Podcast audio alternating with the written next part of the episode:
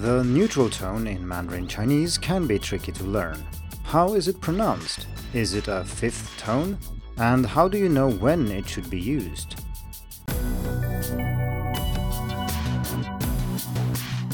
Hello and welcome to the Hacking Chinese podcast.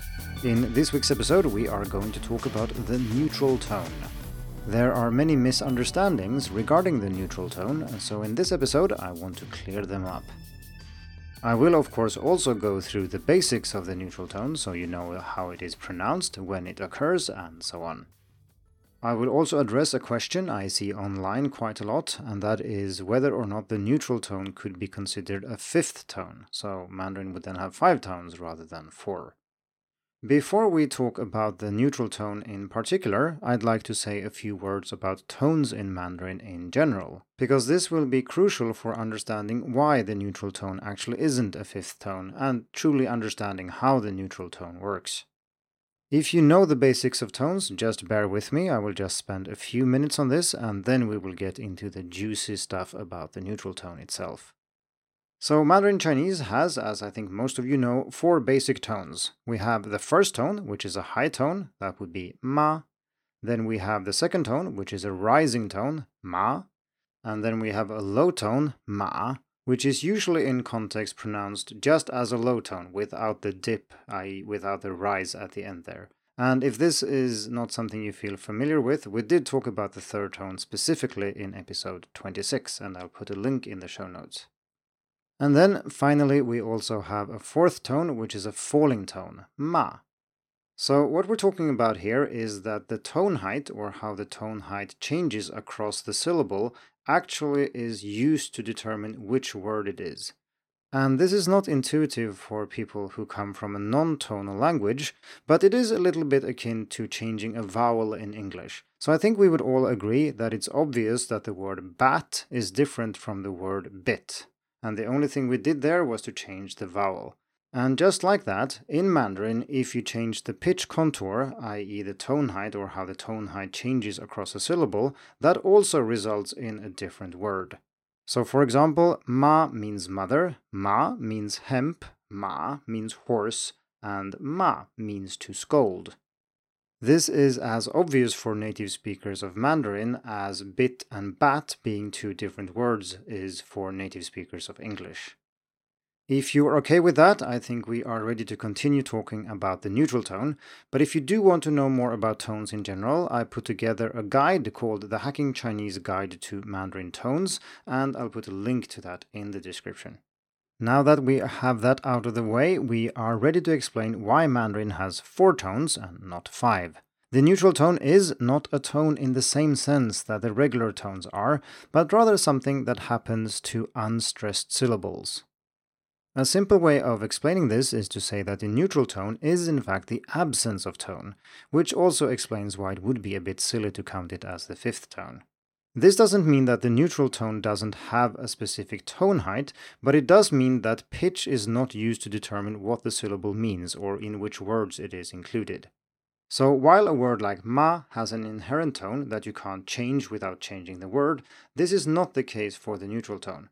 Instead, the pitch comes from somewhere else, and as we shall see, this is usually the preceding syllable, but it can also be other things in the context, such as intonation. This doesn't mean that the neutral tone is pronounced completely differently all the time. There is, in fact, a standard or default way of pronouncing the neutral tone, which might change in context but is usually the same.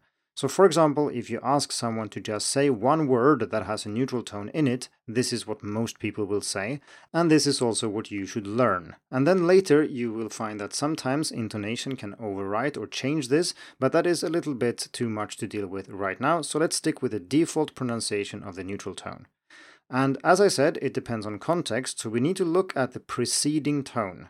So after a high tone, the first tone, the neutral tone is lower. So for example, we have beize, that means cup or glass, beize.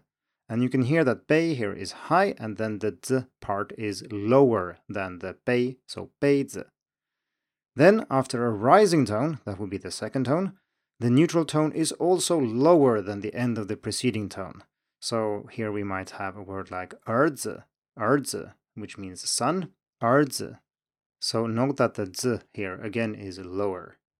The low tone, the third tone, is somewhat of an exception here, as is usually the case with the third tone, because here the neutral tone is usually higher. So if we say something like woman, as in us or we, woman, the men here is higher than wo. Wo is very low and men is high. Woman. And then finally, after a falling tone, the fourth tone, the neutral tone is again low. But here we can't really go lower because the falling tone actually ends very low. So in a word like baba, uh, father, dad, baba, the ba here is low, and of course the end of the first ba is also low, but we stay down there. This means that we have a rule of thumb. We can say that the neutral tone is pronounced lower, or if you can't go lower, then as low as the preceding tone. We also then need to remember that there is one exception to this, and that is after a third tone, where the neutral tone is high instead. This is not a very exact description, of course, but if you head over to the article on hacking Chinese, which is as usual linked to in the notes, you will see exactly the tone height of each neutral tone depending on context. But this usually doesn't matter, you just need to remember that it's supposed to drop in most cases, except after a third tone where it's supposed to be high. In the written article on hacking Chinese, I've also included pretty diagrams for these, so you can head over there if you want to check them out. If you want plenty of examples of neutral tones and words at your level that use the neutral tone, I also suggest you check out an article I wrote a while back, and this is also part of the podcast. It was in episode 87, which is about focusing on tone pairs to improve your Mandarin pronunciation. And there I've sorted all the words in HSK based on tone so you can see the easiest words first. So, for example, if you're struggling with, say, the third tone plus a neutral tone, you can get all the examples you need in that article and you can practice them. I also want to mention my pronunciation course, in which I go through all elements of Mandarin pronunciation. That's, of course, not just neutral tones or tones in general, it's also initials, finals, prosody, and also how to learn these things. So, this is a full video course where I take you through everything you need to know, and there is also a feedback option if you want direct feedback from me. The course is currently closed for enrollment, but it will open again in November. And of course, if you listen to this later, you can just head over to pronunciation.hackingchinese.com and you'll be able to sign up for the waiting list so I can notify you when the course opens again. Enough about that, let's get back to the neutral tone and talk a little bit about when you should use the neutral tone and how you're supposed to know this. And unfortunately, this is just one of those things you have to memorize. So just like you need to memorize if it's a first, second, or third, or fourth tone, you also just need to know that some words, they have a neutral tone. Another way to think about this is in terms of stress. So these words have a very clear stress on the first syllable and not on the second one, which results in this loss of tone.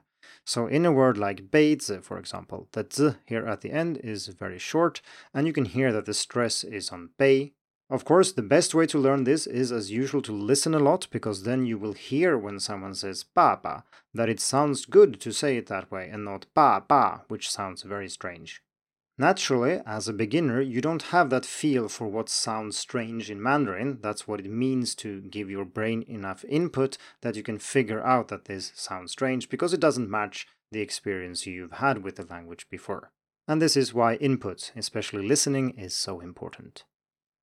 Still, there are some patterns that will allow you to remember and sometimes even predict when a syllable is reduced and we therefore will have a neutral tone. And I'll go through three important ones here. The first one is that the neutral tone only appears at the end of words or between syllables, never at the beginning of words. So, the vast majority of words in Mandarin have two syllables, and therefore the most typical case of neutral tone is a two syllable word where the second syllable is reduced and therefore has a neutral tone. That means that we have the stress on the first syllable, and the second one is pronounced in a lighter manner, as it were. We never have the reverse of that, so you can never have a word that has two syllables and the first one is a neutral tone, for example. The second pattern you should know about is that particles often have a neutral tone, such as le, ma, de, and so on. And these are rarely pronounced on their own, and if you do pronounce them on your own, you kind of have to pronounce them in a weird way, like I just did. They are not natural to say on their own because they only occur naturally in context combined with other things. This pattern is often combined with the first pattern, so you have many constructions where a particle is squeezed between two other syllables.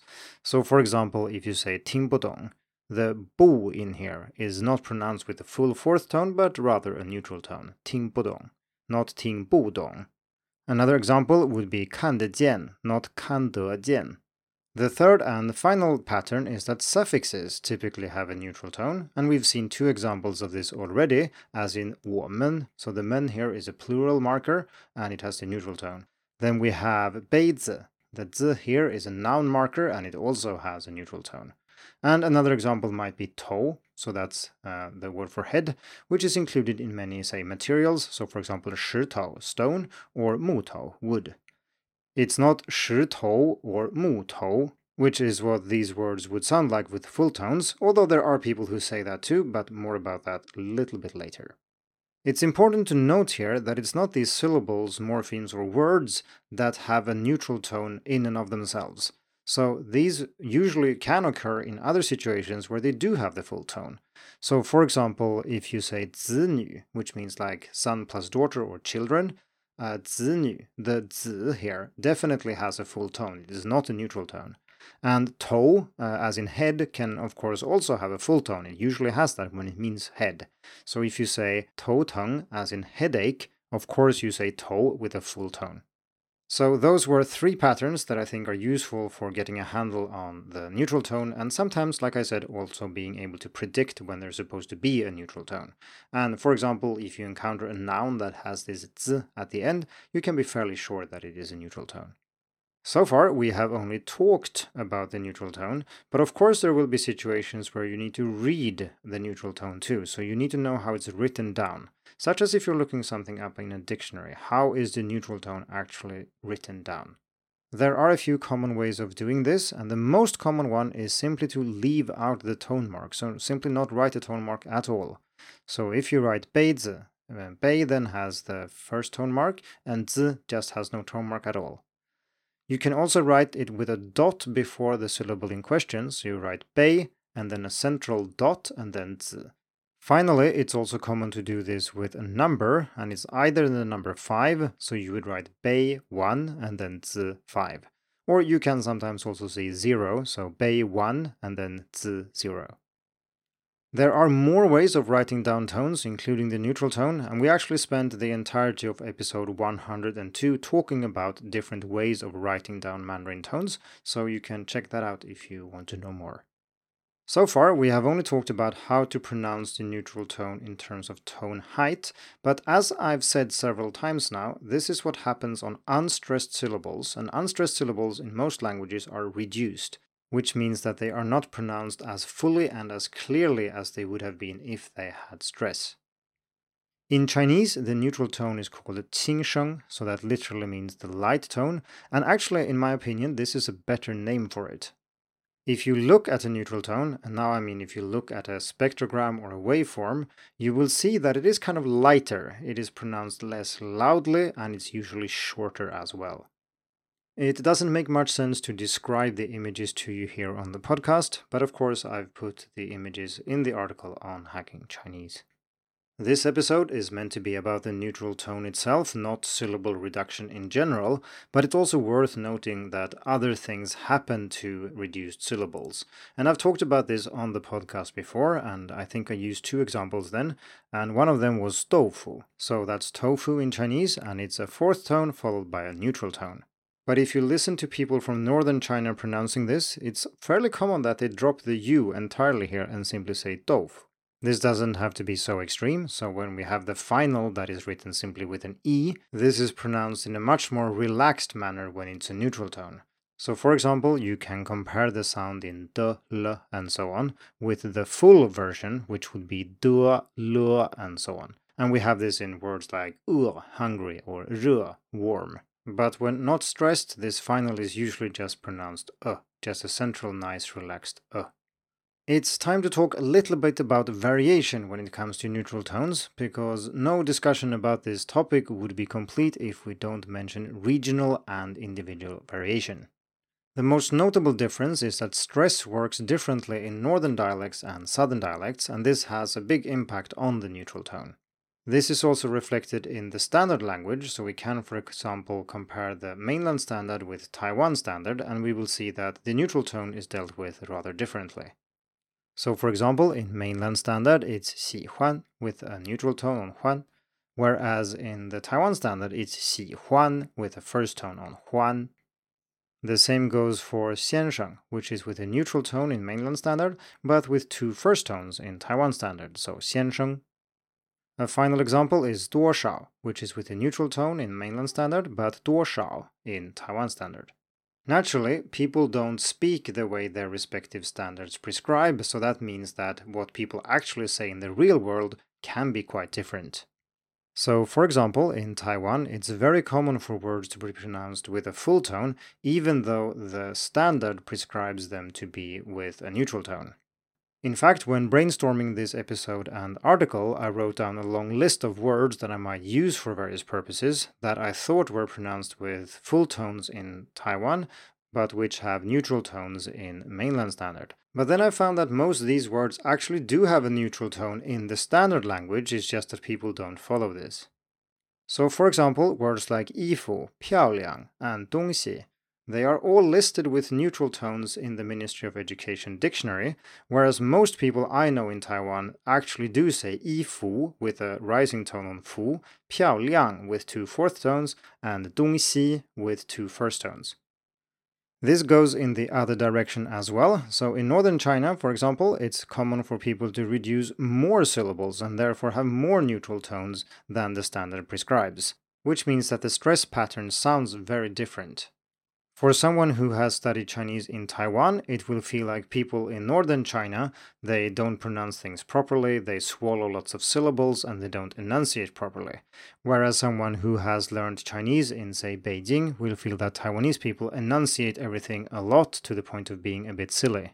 I discussed regionally accented Mandarin and how to learn it more in episode 46 of the podcast, and of course, I'll put a link in the notes. So let's wrap this up by summarizing some of the most important points that you should take with you from this episode. So the neutral tone is related to stress and it's what happens to a syllable when it is not stressed. And this means that it's not a fifth tone, but rather the absence of a normal tone. Next, the default way of pronouncing the neutral tone is a bit lower than the preceding tone, except after a low tone where the neutral tone tends to be high. Number three, the neutral tone is usually indicated by omitting the tone mark, by adding a dot in front of the syllable, or by using the numbers 5 or 0. 4. It's also worth remembering that unstressed syllables are reduced in other ways too, so it's not just about the tones. Finally, don't forget that there is a lot of variation and that Mandarin is spoken by a vast number of people over a huge area, and some people will reduce a lot of syllables and some people almost none at all. This concludes our discussion about the neutral tone today. And if you want more in depth explanations about Mandarin pronunciation, I suggest you check out my pronunciation course at pronunciation.hackingchinese.com.